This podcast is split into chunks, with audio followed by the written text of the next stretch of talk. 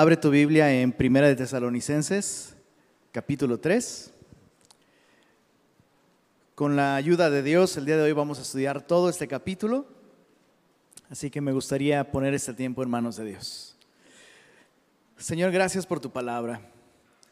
Gracias por la enorme confianza, Señor, que nos das de poder conocerte verdaderamente a través de ella, porque toda ella es inspirada por ti.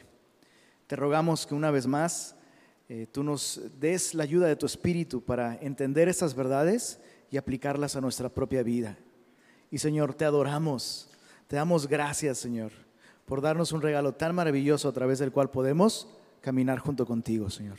Ponemos este tiempo en tus manos, en el nombre de Jesús. Amén. Amén. Eh, mientras estaba estudiando este capítulo en la semana, recordé algo que nos pasó a mi esposa y a mí. O bueno, mejor dicho, a mi esposa nada más. Yo no estaba ahí.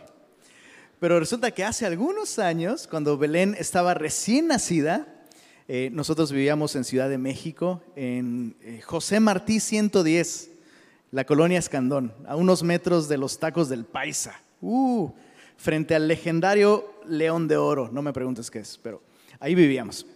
Y eh, yo estaba en Semilla dando clases en el instituto o algo así, cuando vi que mi esposa me llamó varias veces, yo tenía silenciado mi celular y varias veces me llamó mi esposa, entonces dije, bueno, algo está pasando, entonces hice una pausa, le marco a mi esposa y mi esposa está así de espantadísima, porque resulta que eh, sacó la eh, bolsa de basura del departamento y eh, el departamento era extraño, tenía unas, una, como, como un pasillo súper largo y si abrías la ventana se, hacía como un efecto raro con el viento que jalaba la puerta si la abrías. Entonces ella abre la puerta, solo hace esto y ¡pum! se cierra la puerta. Y Belén adentro recién nacida. Entonces este, pues, llamó a los vecinos, casi casi hizo una manifestación, un bloqueo a reforma, cosas por el estilo. Eh, espantadísima y pues bueno, el vecino se puso las pilas, fue, eh, trajo un cerrajero, entraron y Belén estaba como sin nada. Belén no se dio ni cuenta. Es un don que Dios le ha dado. Hasta el día de hoy, si se duerme, podría perderse el regreso de Cristo. Espero que no suceda cuando esté dormida, porque ni esa trompeta la va a despertar. Pero gracias a Dios ella estaba bien. Y sabes, mamá había hecho, afortunadamente, eh, todo lo que una mamá tendría que hacer para dejar a su bebé segura, ¿no? Estaba en su cunita, ya sabes, la vieja técnica de la salchichita, ¿no? Y listo, como si nada hubiera pasado. Y dices, ¿y qué tiene que ver eso con 1 Tesalonicenses capítulo 3? Bueno, pues tiene mucho que ver, porque es exactamente el sentimiento de Pablo al haber sido separado de los tesalonicenses. Si tú lo recuerdas, esta iglesia era una iglesia recién nacida era una bebé espiritual. Y las circunstancias obligaron a Pablo y a su equipo a, dejar a este bebé recién nacido en Tesalónica y la puerta se cerró, ellos no podían regresar por alguna razón. Mira cómo en el capítulo 2 de Primera Tesalonicenses, Pablo dice, pero nosotros hermanos, separados de vosotros por un poco de tiempo. La palabra que Pablo ocupa para separados allí es la palabra aporfanizó. ¿Te suena? Aporfan, dices, no me suena nada. Aporfanizó, aporfan, huérfano, exactamente. La idea es que Pablo fue separado de sus hijos, eh, separado involuntariamente, ¿no? Y e, eso es algo que lo, realmente lo, desgastó emocionalmente. Estaba preocupado por ellos. Por eso en el capítulo 3, verso 1 dice, por lo cual no pudiendo soportarlo más, acordamos eh, quedarnos solos en Atenas y enviamos a Timoteo, nuestro hermano y servidor. Verso 5, por lo cual también yo, no pudiendo soportar más, ¿te das cuenta? O sea, este esto describe, estas palabras solo pueden equipararse al sentimiento de una madre que es separada de su bebé y no puede soportar la idea de que su bebé esté en peligro. Eh, pero mira las noticias que llegaron de vuelta a, Pablo, así como mi esposita cuando entró y vio a la bebé en perfectas condiciones, mira, en el verso 7, por ello hermanos, en medio de toda nuestra necesidad y aflicción, fuimos consolados de vosotros por medio de vuestra fe. Porque ahora vivimos si vosotros estáis, dice ahí, firmes en el Señor. Pablo descubrió para su enorme sorpresa que esta iglesia no solo estaba segura, sino estaba firme en el Señor. A pesar de la persecución, a pesar de no poder seguir recibiendo la instrucción de su amado pastor, esta iglesia se mantuvo firme en el Señor. Y Pablo lo expresa en estos términos, fue como que nos devolvieran la vida. O sea, estábamos a punto de morir, casi sentíamos morir de la angustia, pero vivimos porque ustedes están firmes en el Señor. Qué gran alivio. Este es el tema de este capítulo. ¿Cómo, ¿Cómo, descubrió Pablo que esta iglesia estaba firme en el Señor? Nos deja ver de un modo muy sutil las cosas que Dios usó para garantizar la firmeza de esta iglesia recién nacida. Y eso es algo de lo que tú y yo vamos a, poder aprender mucho esta mañana. Estas cuatro cosas que Dios usó para que esta iglesia estuviera firme son los colaboradores de Pablo en los versos 1 al 3. Dios no solo utilizó a Pablo para que esta iglesia estuviera firme, Dios usó a muchas personas dentro de su equipo. Y eso es algo bien bello, ver que Dios quiere usar no solamente al pastor, sino Dios Dios quiere usar a otras personas. Lo segundo que Dios usa es eh, que Dios usó fue la enseñanza fiel de Pablo. Pablo era un maestro fiel de la Biblia. No enseñó nunca un mensaje diluido o adaptado para ser mejor recibido por la gente. Enseñó fielmente la verdad, toda la verdad y nada más que la verdad. Eso lo veremos en los versos 4 y 5.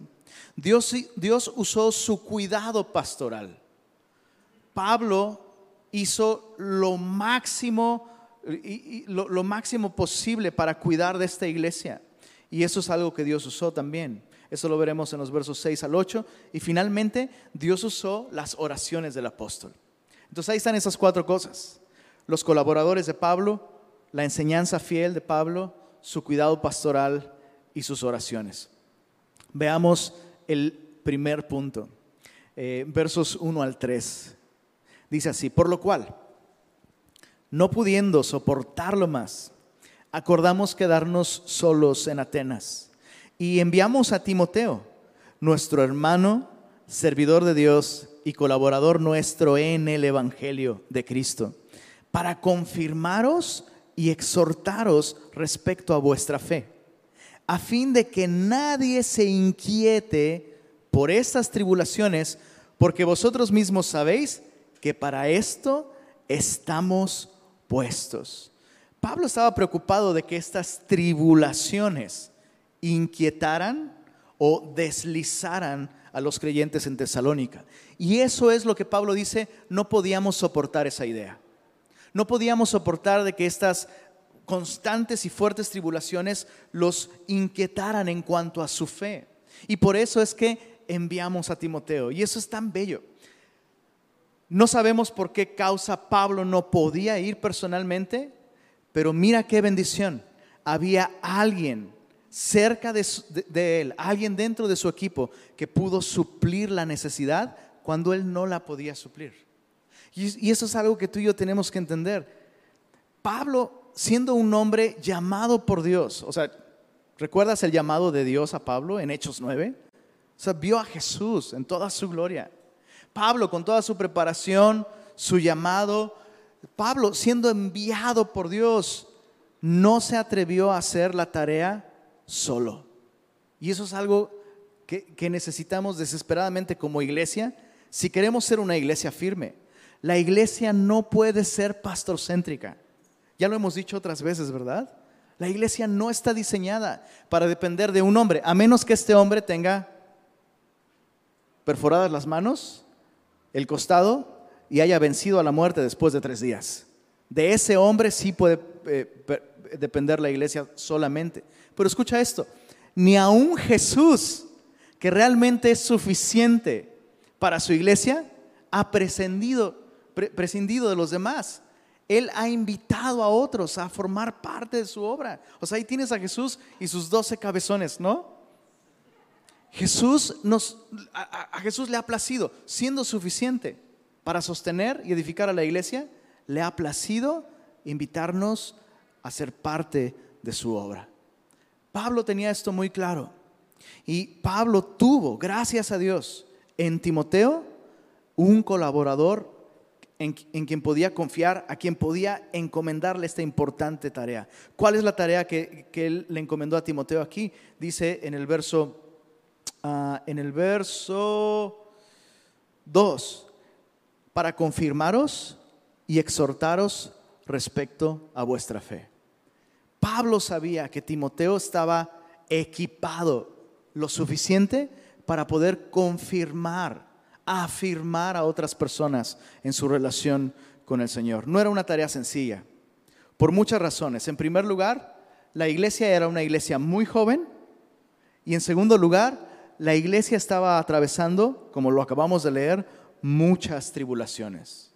No tenía mucho tiempo que Timoteo, junto con Pablo, tuvieron que salir de ahí debido a la persecución. Pero Pablo confiaba en que Dios usaría a Timoteo y que Timoteo estaba equipado para la tarea. En Filipenses capítulo 2, Pablo nos deja ver un poco más de, em, de las cualidades de Timoteo. Filipenses capítulo 2, versos 19 al 22. Escucha esto. Dice así, espero en el Señor Jesús enviaros pronto, ¿a quién crees? A Timoteo, para que yo también esté de buen ánimo al saber de vuestro estado. Pues a ninguno tengo del mismo ánimo y que tan sinceramente se interese por vosotros. Eso es, eso es muy revelador, ¿no? Uno pudiera pensar, ay, Timoteo es el favorito de Pablo. Y Pablo dice, no, es el único. a ninguno tengo del mismo ánimo. Dios me ha regalado en Timoteo a alguien que tiene un interés tan genuino por ustedes como el que yo tengo. O sea, enviarlo a Él es como si yo mismo estuviera con ustedes. Tiene la misma mente, el mismo corazón, el mismo interés, el mismo deseo de servir al Señor. Dice el verso 21, porque todos buscan lo suyo propio no lo que es de Cristo Jesús, pero ya conocéis los méritos de Él, que como hijo a padre ha servido conmigo en el Evangelio. Este es Timoteo. Qué bendición. ¿Sabes cuántas veces hemos pensado en Pablo como este ah, super hombre, super apóstol? Y Pablo te diría, ah, no. Lo que pasa es que Dios me ha dado personas con las que juntos hemos podido edificar a la iglesia. Eso es bien bello. Ahora, ya leímos los méritos de Timoteo, que vale la pena aclarar. No, no, es que él se ganó el ministerio, esos méritos más bien son características, rasgos que revelan que Timoteo estaba suficientemente maduro para afirmar a otros en el Señor. Eso es importante porque no puedes llevar a otros a donde tú no has sido. Entonces todos estos méritos revelan madurez en Timoteo. Pero regresando a 1 Tesalonicenses 3, hay algo que me llama mucho la atención ahí en el verso 2. Enviamos a Timoteo. Observa las tres maneras de Pablo de referirse a Timoteo. Número uno, nuestro hermano. Número dos, servidor de Dios. Número tres, colaborador nuestro. Esta es una progresión interesante y útil. ¿Sabes? Lo primero que una persona debe tener como un mérito para, no sé, poder aspirar a servir, em, edificando a otros, instruyendo a otros, lo primero es que sea nuestro hermano. O sea, Pablo estaba seguro de que Timoteo había nacido de nuevo, que era un cristiano. Dios es su Padre, ha confiado en Jesús, ha nacido de nuevo, es nuestro hermano. Y esto es algo tan obvio, pero tan descuidado muchas veces dentro de las iglesias, ¿no? En Hechos capítulo 6, uno de los primeros capítulos que nos muestran los desafíos de la iglesia primitiva, los apóstoles están rebasados por la tarea y lo que hacen los apóstoles es decir, no es justo que nosotros descuidemos la enseñanza, la oración para servir a las mesas. Buscad pues, hermanos, de entre vosotros. Eso, es esencial. No, no, eh, al menos en Semilla este, tenemos esta convicción. No le encomendamos una tarea de enseñanza a alguien que no sea de entre nosotros. Que, no tenga, que, tengamos suficientes evidencias de que la persona realmente ha nacido de nuevo. Lo segundo, la segunda característica es que Timoteo era un servidor, ¿notaste ahí? Servidor, ¿cómo dice ahí? Servidor en la enseñanza, servidor en discipulados, servidor en la alabanza, servidor en, ¿cómo dice? Servidor de. Y chicos, eso es importante. Mucha gente quiere servir en, pero no quiere servir a. ¿No? ¿Qué, sería servir en? Yo quiero servir, yo quiero servir en la alabanza. No, yo quiero, yo quiero servir en discipulados. Bueno, discípulate primero. No, es que no tengo tiempo. No tengo tiempo. Los lunes no, los martes no tampoco. Miércoles no, menos. Jueves no, es de pozole. Viernes carne asada. Sábado fútbol. Domingo no, es mi día de descanso. Oye, ¿a qué hora, eh, qué día vas a discipular entonces? Si no te puedes discipular, ¿cómo quieres ser bien discipulado? Ah, para eso sí tengo tiempo. Pues no. Eso es interesante, ¿no? Timoteo tenía esta perspectiva, soy servidor de Dios. No importa en qué Dios me llame a servir. Es, es, a Él a quien le sirvo. No es alguien buscando un título, no es alguien buscando una posición, es alguien que busca servir a Dios, le pertenece a Dios y por tanto le sirve. De modos prácticos, invirtiendo esfuerzo, sacrificando comodidad. Timoteo es un servidor de Dios. Por eso es que también normalmente no involucramos en el discipulado a personas que no han servido. Porque es cuando se sirve que una persona revela su carácter. O sea, no vas a conocer igual a una persona tomándote un café que sirviendo. Imagínate, tienes al servidor, eh, llega, se pone su batita, eh, el hermano Marco le dice, hermanito, ¿nos puede ayudar aquí a barrer la entrada, por favor? Y ahí está esta persona barriendo la entrada y a lo mejor es gerente o a lo mejor es, no sé, eh, es jefe en su empresa, en donde trabaja, y justo ese domingo va llegando alguien de, la, de su misma empresa. Y ahí lo ve con la escobita y se empieza a reír. ¿Qué va a pasar en su corazón? Todo va a ser determinado por si le está sirviendo a Dios o no le está sirviendo a Dios. Si lo que él busca es, no sé, es reconocimiento, posición, no va a estar dispuesto a sufrir las burlas de un compañero de trabajo por verlo servir. ¿Tiene sentido lo que te estoy diciendo? Pero aquí Pablo deja claro esto. Timoteo es servidor de Dios. Eso es lo que lo sostiene. Eso es lo que le ayuda a perseverar en una tarea difícil. Y finalmente es colaborador nuestro. Es alguien que sabe trabajar en equipo. Eso es algo bello. Alguien que sabe trabajar en equipo, que colabora no solo con Dios, sino sabe colaborar con nosotros. Bueno, Qué bendición tan grande, ¿no? No solo Dios usó a Pablo, Dios usó a sus colaboradores, como en este caso Timoteo, para afirmar a esta iglesia y llevarla a la madurez. Lo segundo que Dios usó, la enseñanza de Pablo, y esto está en los versos 4 y 5.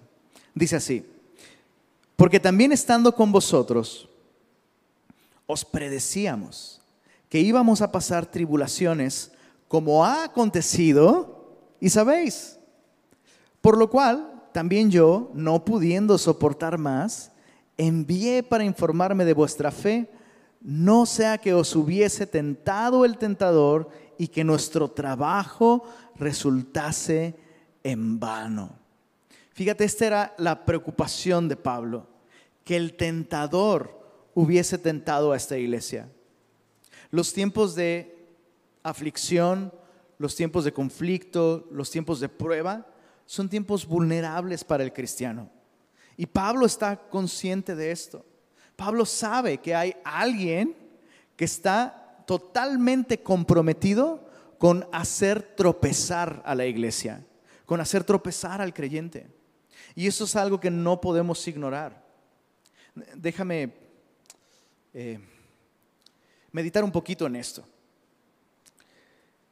Hay, hay posturas teológicas que a veces eh, están como en contraparte, ¿no? Y una de ellas es la seguridad del creyente. Dios ha hecho una obra y como Jesús mismo lo dijo, mis ovejas que Dios me las dio están en mi mano y nadie las puede arrebatar de mi mano. Pero por otro lado, vemos en la Biblia también el peligro de apostatar de la fe. La Biblia menciona constantemente incluso advertencias o casos específicos de personas que abandonaron la fe. Ahora, eso es interesante, porque en, nuestros, eh, eh, eh, en, nuestras mentes pensamos, bueno, si la abandonó tal vez nunca fue realmente creyente, porque Jesús dijo que si has creído, una vez salvo, para siempre salvo. Y sabes qué? La Biblia no presenta estos dos temas bajo esa perspectiva. La Biblia me presenta estas dos realidades si Cristo me ha salvado, Él me sostiene y yo dependo de Él, pero también existe la posibilidad, la realidad, hay un adversario. Entonces, nuestra misión al encontrarnos con estos temas no es encontré la respuesta a la pregunta. No, porque esto no es algo que discutir, esto es algo que vivir.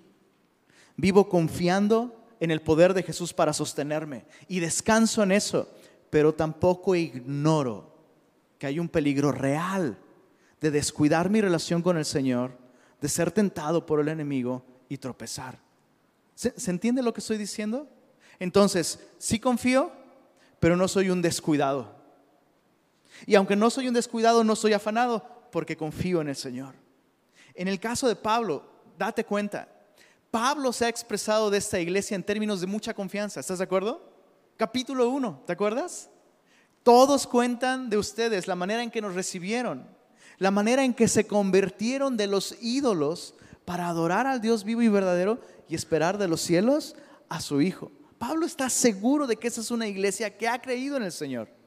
Pero Pablo también reconoce el riesgo, el peligro de que el tentador los haya tentado en estos tiempos de tribulación. ¿Qué quiero decir con todo esto? Que tú y yo no debemos ignorar que esto es una realidad en la vida cristiana. En Primera de Pedro, Pedro dice lo siguiente. Solo apúntalo, te lo voy a leer. Primera de Pedro 5, versos 6 al 7. Dice así, sed sobrios y velad, porque vuestro adversario el diablo, como león rugiente, anda alrededor buscando a quien devorar. Dicho de otra manera, camarón que se duerme, ¿verdad? Es básicamente lo que está diciendo Pedro. No puedes dormirte en tus laureles. Confía en el Señor, pero tienes que reconocer que hay un enemigo, hay un adversario y que está buscando, es decir, procurando la oportunidad de devorar la fe y la firmeza de la vida de los cristianos. Dice, al cual resistid firmes en la fe, sabiendo que los mismos padecimientos se van cumpliendo en vuestros hermanos en todo el mundo. ¿Te diste cuenta de esta referencia a los sufrimientos? Qué interesante. Es como si Pedro estuviera diciendo, los tiempos de sufrimiento son especialmente el escenario favorito de Satanás para devorar la fe de las personas, para hacerles tropezar, para desviarlos de su relación con el Señor. Ahora, ¿cómo es que esta iglesia que tuvo solo tres semanas a Pablo estuvo tan firme en medio de una persecución tan difícil?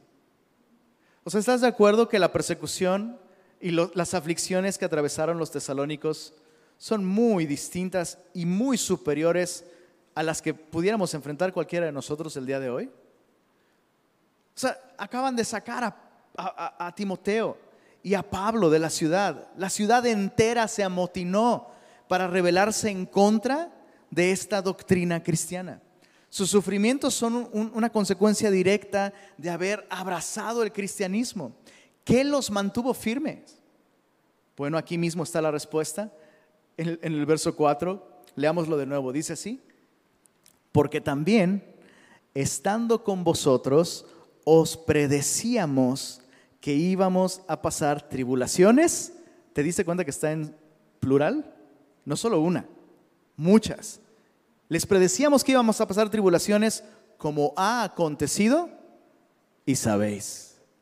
Eso es, eso es lo que Dios usó para mantener firme esta iglesia. La enseñanza fiel y dedicada de Pablo, que transmitía el mensaje del Evangelio sin diluirlo, sin suavizarlo. Pablo aprovechó muy bien esas tres semanas, solo fueron tres, pero fueron efectivas porque Pablo transmitió fielmente la enseñanza cristiana.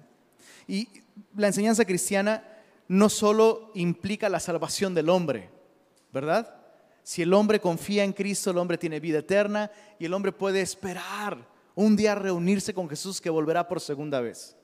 Pero la enseñanza cristiana implica algo más también, que el cristiano puede esperar, no solo puede esperar, puede asegurar que va a sufrir persecución, oposición a causa de su lealtad a Cristo. Mira cómo Pablo en Hechos capítulo 14 animaba a las iglesias. Hechos capítulo 14, verso, desde el verso 21. Pablo va regresando de un viaje misionero y entonces de regreso a Antioquía va visitando todas las iglesias que plantó. Y dice así, verso 21, después de anunciar el Evangelio a aquella ciudad y de hacer muchos discípulos, volvieron a Listra, a Iconio y Antioquía, confirmando los ánimos de los discípulos. Quiten el, quiten el texto, por favor. No me lo spoileen. ¿Cómo crees tú que Pablo confirmaba los ánimos de los discípulos? ¿Qué te ayudaría a ti a que yo te animara el día de hoy? Todo va a estar bien. Te van a dar el aumento. Este, tu recibo de luz va a llegar bajito. Ya no te vas a enfermar. No sé. Échale ganas. Bueno, mira cómo Pablo confirmaba los ánimos de los discípulos. Verso 22. Exhortándoles a que permaneciesen firmes en la fe y diciéndoles, leámoslo en voz alta, por favor. Es necesario que a través de muchas predicaciones, no, muchas tribulaciones, entremos en el reino de Dios. ¿Cómo ves la manera de Pablo de animar a los discípulos en, en, aquella época? Chicos, confiar en Cristo nos da un destino seguro, pero un viaje complicado. Nuestro destino está asegurado. Cristo ha comprado el cielo para nosotros, nos ha dado vida eterna, pero es necesario que a través de muchas tribulaciones entremos en el reino de Dios. Chécate esto. las aflicciones, las pruebas son necesarias en la vida del cristiano.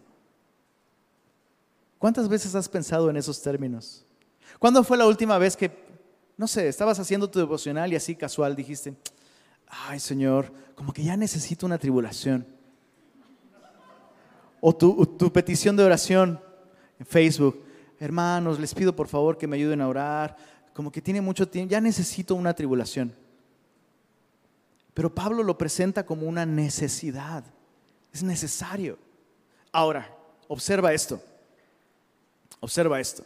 Jesús dijo, en el mundo tendrán aflicción, pero confiad, yo he vencido al mundo. Es decir, estar vivo en este planeta significa sufrir. Eso es algo inevitable. Pero el cristiano sufre con propósito. Porque las pruebas son necesarias, porque las pruebas revelan la condición de nuestra fe. Piensa en esto. Nosotros no tendríamos esta carta que nos ha animado tanto, que nos ha edificado tanto, si los tesalónicos no hubieran atravesado esta terrible prueba de ser apartados de Pablo y ser perseguidos por su fe. Es, como, como alguien dijo, nunca sabrás si tu fe es aprobada a menos que tu fe sea probada. Y las pruebas hacen eso, revelan la condición de nuestra fe. Y, y chécate, esto, esto no solo es importante para ti, porque, ¿a poco no? Atraviesas una prueba, la pasas victoriosamente y dices, oye, creo que Dios, Dios hizo algo en mí, ¿eh? Perdí mi trabajo y digo, no es que, no, no es que fui el más feliz, pero oye, antes el trabajo era mi Dios. Y lo perdí por ser cristiano, porque ya no le hice a los chanchullos que hacía el jefe, pero tengo paz. ¡Wow! Creo que Dios ha hecho una obra en mí. No solo tú lo ves, otros lo ven. Entonces las pruebas son necesarias. Pablo transmitió esta idea. ¿Y qué importante es esto? ¿Qué necesario es erradicar la falsa idea de que ser cristiano significa ya no tener más tribulaciones? Necesitamos, eh, por favor, hagamos un movimiento de esto, ¿no? Erradicar la mentira de que al convertirte dejas de sufrir. Perdón por la referencia, pero no solo esa denominación. Muchas personas piensan así. Tal vez lo has escuchado, ¿no? O tal vez lo dijiste en algún momento. Oye, me convertí y me empezó a ir bien mal. Me iba, me, iba mejor antes, que era repecador, ¿no? Y ahora que intento hacer las cosas bien, he creído en Jesucristo, me empieza a ir súper mal. ¿Por qué la gente se desanima cuando eso sucede? Porque le han vendido la idea, o la persona tiene la idea de que ser cristiano implica una vida sin dificultades. Todo lo contrario. Pablo enseñó a la iglesia esta verdad y la iglesia, chécate qué importante, la iglesia la aceptó. La iglesia realmente recibió esta, ¿cómo decirlo? Esta consecuencia. Ah, estuvo de acuerdo con esta consecuencia. Confiar en Cristo implica persecución, pruebas, tribulación. Bienvenidas sean.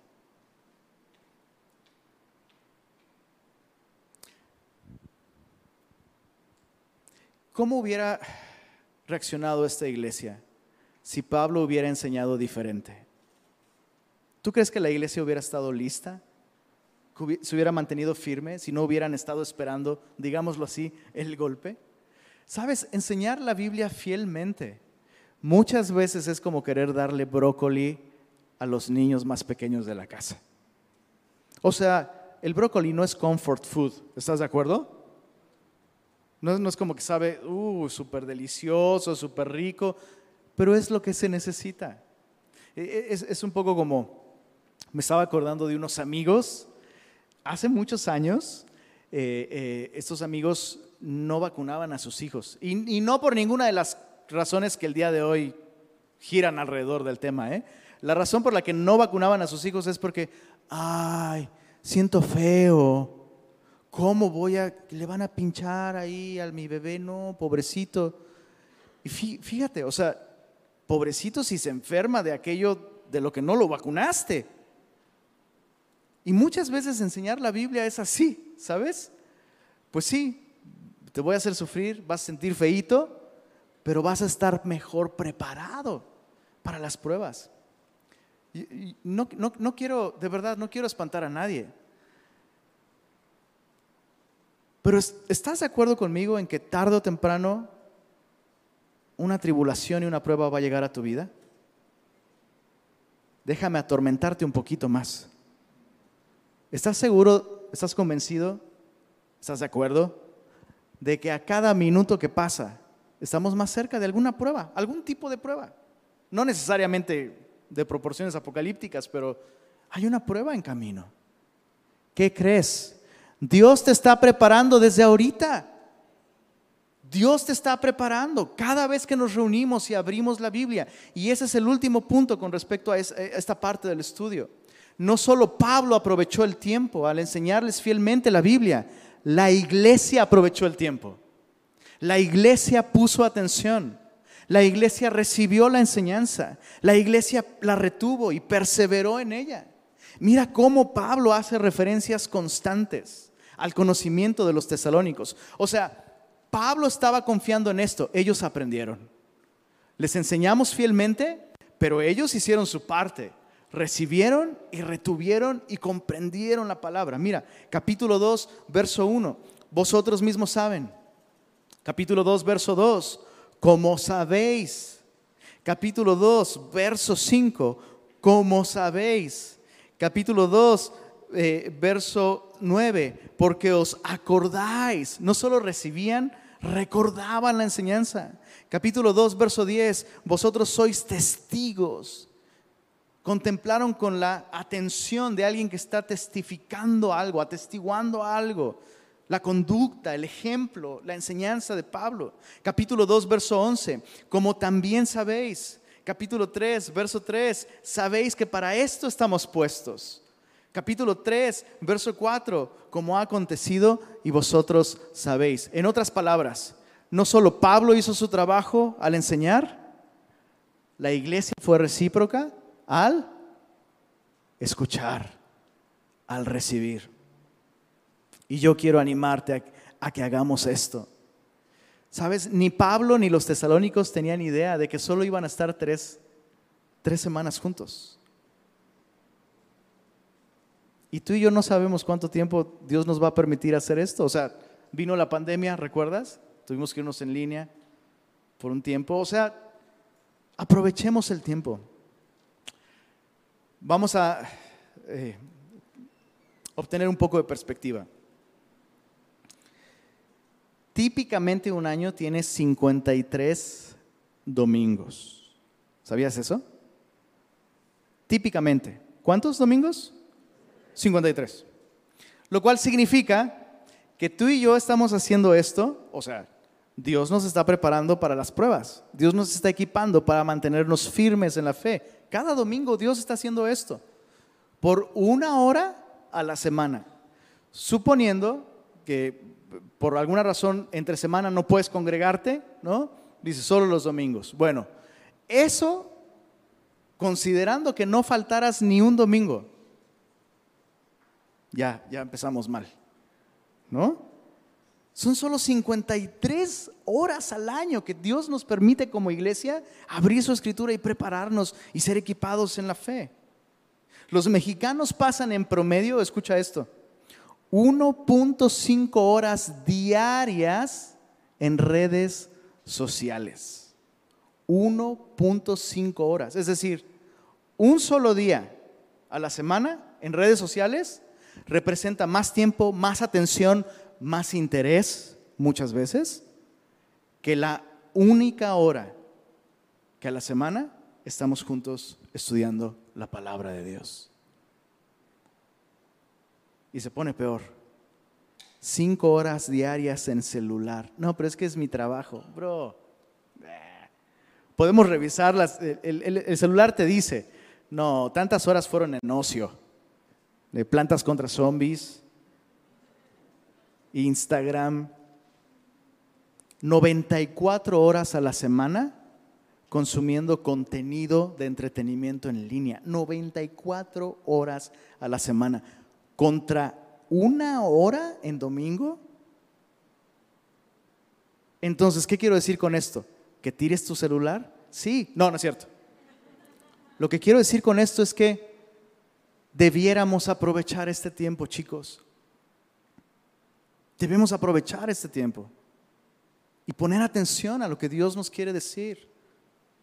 Debiéramos sacar el máximo provecho de este tiempo que Dios nos está regalando a ti y a mí. Dios nos está equipando. Dios nos quiere hablar. Dios nos quiere afirmar. Tercer punto. El cuidado pastoral de Pablo. El, tercer y cuarto punto son muy sencillos. Simplemente vamos, vamos a leerlo versos 6, y 6 al 8. Dice así, pero cuando Timoteo volvió de vosotros a nosotros y nos dio buenas noticias de vuestra fe y amor, y que siempre nos recordáis con cariño, deseando vernos como también nosotros a vosotros, por ello, hermanos, en medio de toda nuestra necesidad y aflicción, fuimos consolados de vosotros por medio de vuestra fe, porque ahora vivimos si vosotros estáis firmes en el Señor. Básicamente Pablo está diciendo, eh, nos volvió la vida. Al saber, chécate, no solo que ustedes están firmes en el Señor, lo notaste ahí en el verso 6, que siempre nos recordáis con cariño, deseando vernos. Y una vez más, para mí es muy clara aquí la reciprocidad de la iglesia.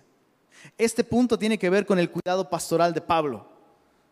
Él ha estado preocupado por ellos. Él, en cuanto pudo, envió a Timoteo. Él está tan interesado en ellos que la firmeza de la iglesia prácticamente para Él es como, como vida. Pero te das cuenta, la labor pastoral no es unilateral. Pablo no, no fue el gran pastor que él fue con ellos, simplemente por su actitud, por su preparación, por su interés, por su compromiso. La iglesia puso de su parte. La iglesia ha sido recíproca. Recibieron a Pablo originalmente. Cuando envió a Timoteo, recibieron a Timoteo. Y ahora que están separados de Pablo, lo recuerdan siempre con cariño. Entonces, ¿cuál es la aplicación aquí? Que me recuerdes con cariño en la semana. No, no es cierto. Por supuesto que no. Pero sí, sí, la aplicación sin duda es reciprocidad. ¿Estás de acuerdo? O sea, para ellos es importante volver a, a sentarse a los pies del apóstol, abriendo la palabra de Dios. Son recíprocos al cuidado pastoral de Pablo.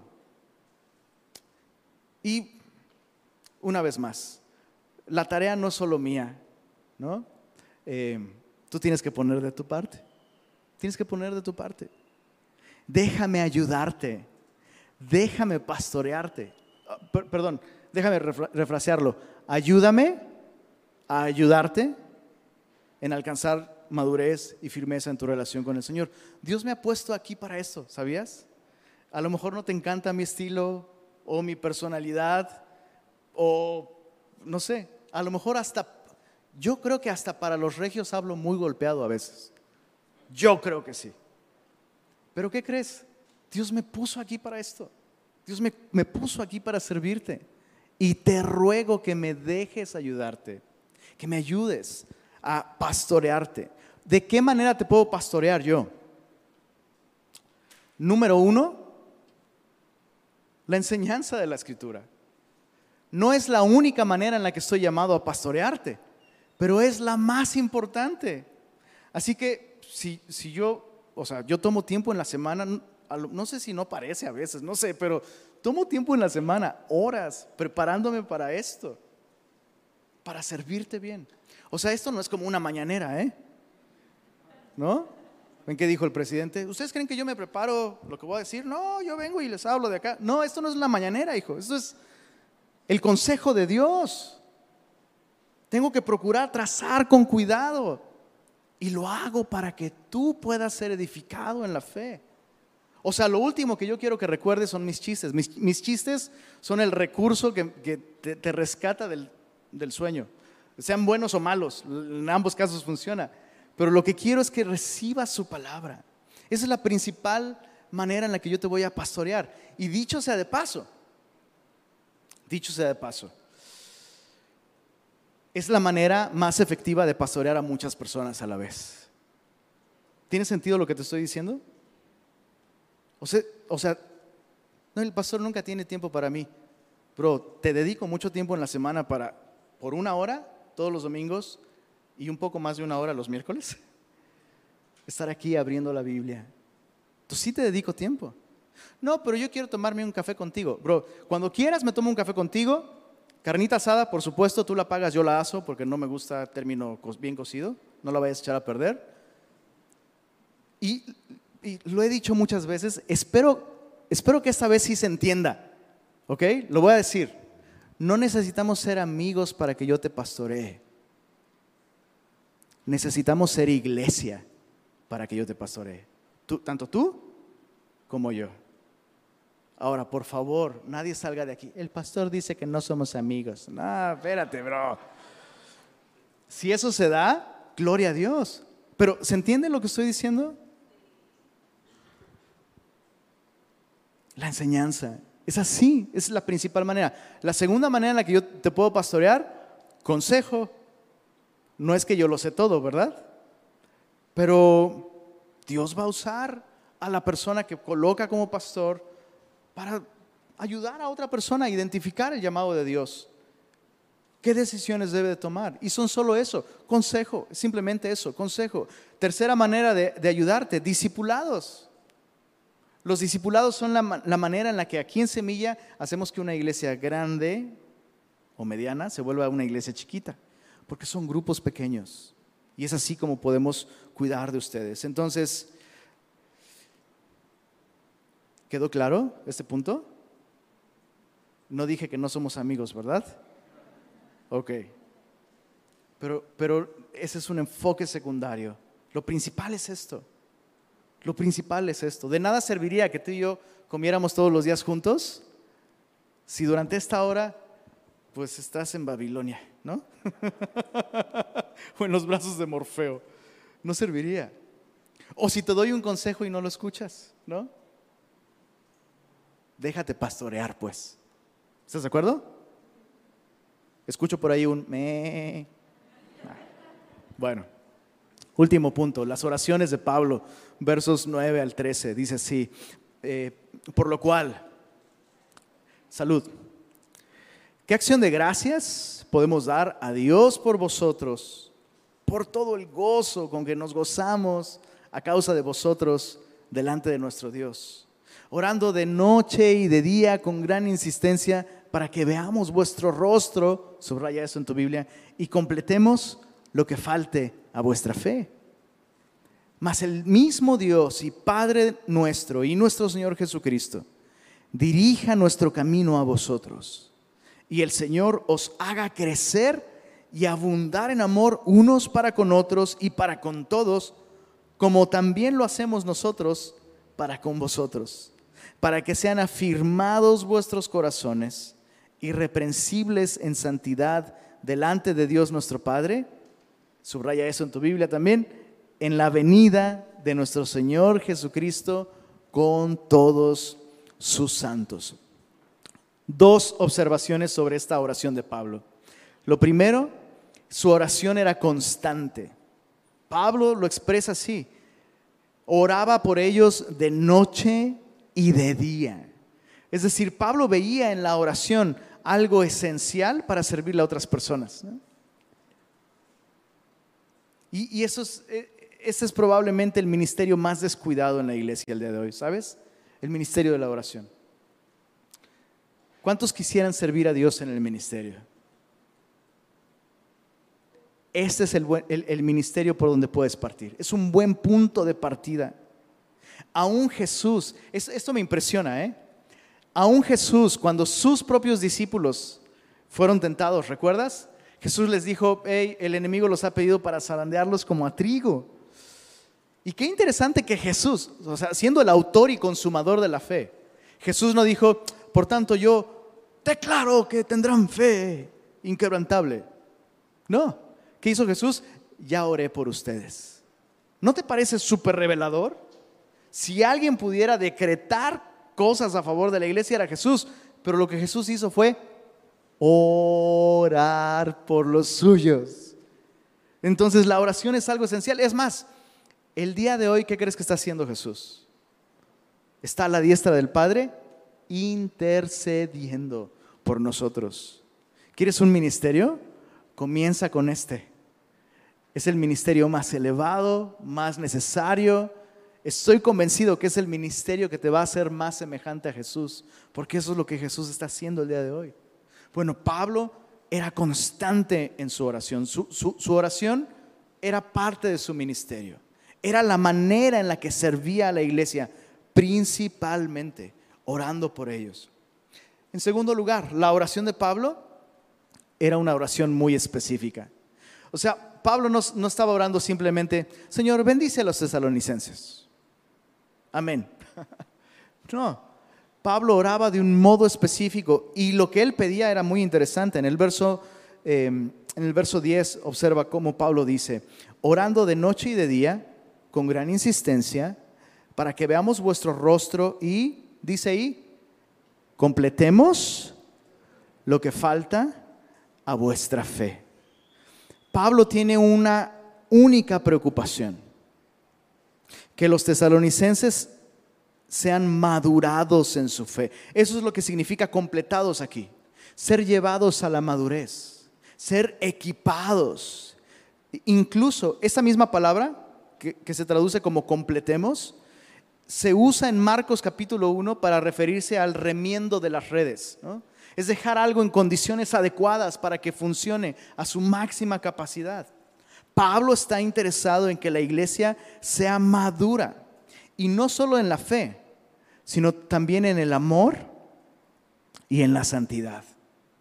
Esas tres son oraciones que tú y yo podemos hacer por nosotros, por nuestra familia, por nuestros hermanos en Cristo. Señor, trae a esta persona, o trae a esta familia, o trae a mis hijos, o tráeme a mí, Señor, a la madurez en la fe. Señor, que mi fe sea realmente una fe bíblica, que mi fe sea una fe madura. No quiero una fe infantil, otra vez, teología de kinder, ¿no? Si estoy bien con Dios me va a ir bien siempre. Esa es una fe débil, es una fe que no está alimentada por la palabra de Dios. Oremos por esto. En segundo lugar, Pablo oraba que ellos maduraran en amor. Él mismo lo dice en el verso 12, que el Señor los haga crecer y abundar en amor. ¿Por qué? Porque el amor es la característica del cristiano, ¿verdad? En esto conocerán todos que son mis discípulos, si se aman los unos a los otros. No importa, aun si fueras Winnie Pooh el día de hoy, es súper amoroso.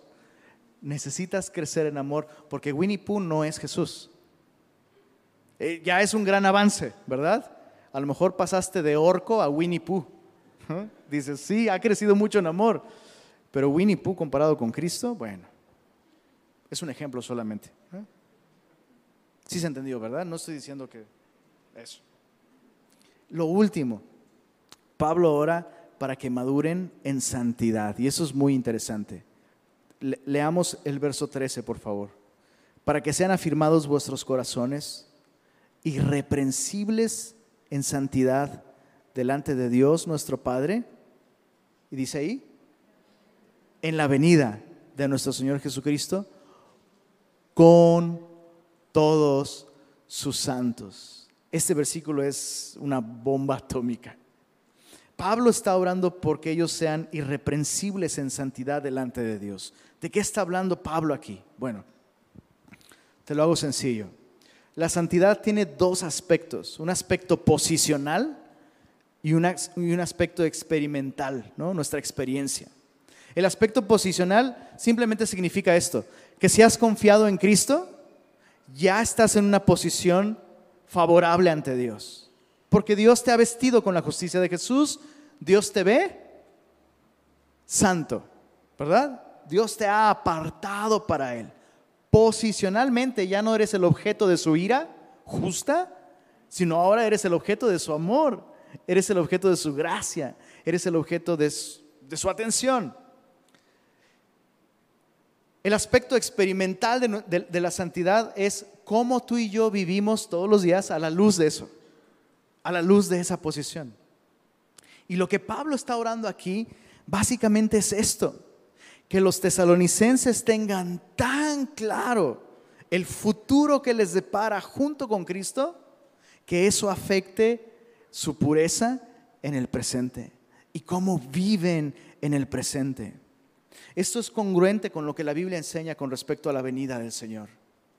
Estar atentos a su regreso, estar expectantes de, su segunda venida, estar anhelantes de verlo, va a impactar cómo vivimos el día de hoy. Juan lo dice en estos términos. En primera de Juan capítulo 3, versos 1 al 3 dice así: Mirad cuál amor nos ha dado el Padre para que seamos llamados hijos de Dios. Por esto el mundo no nos conoce, porque no le conoció a Él. Amados, ahora somos hijos de Dios y aún no se ha manifestado lo que hemos de ser, pero sabemos que cuando Él se manifieste, seremos semejantes a Él, porque le veremos tal como Él es. Y mira el verso 3. Y todo aquel que tiene esta esperanza en Él, ¿qué dice ahí? Se purifica a sí mismo, así como Él es puro. Lo que Pablo está orando aquí es que la expectativa del regreso de Jesús afecte la vida cotidiana de los tesalonicenses, especialmente ese momento particular de sus vidas en el que están siendo perseguidos por causa de su relación con el Señor.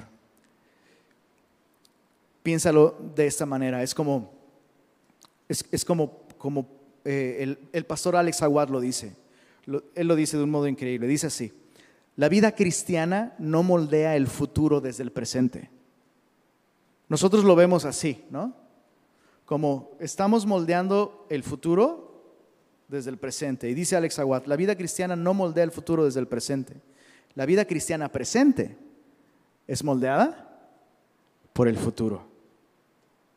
¿Qué quiere decir esto? Hay un futuro garantizado para ti. Aquí está. Dice aquí, irreprensibles en santidad delante de nuestro Dios Padre, en la venida de nuestro Señor Jesucristo. ¿Notaste la siguiente palabra? Con todos sus santos. Esto no está hablando del rapto, está hablando de la segunda venida, cuando tú y yo regresaremos junto con Jesús para reinar en este mundo. Eso es lo que nos espera. Y Pablo está orando que ellos puedan vivir en el presente a la luz de esa realidad futura. A cada segundo que pasa, estamos más cerca de nuestro encuentro con el Señor.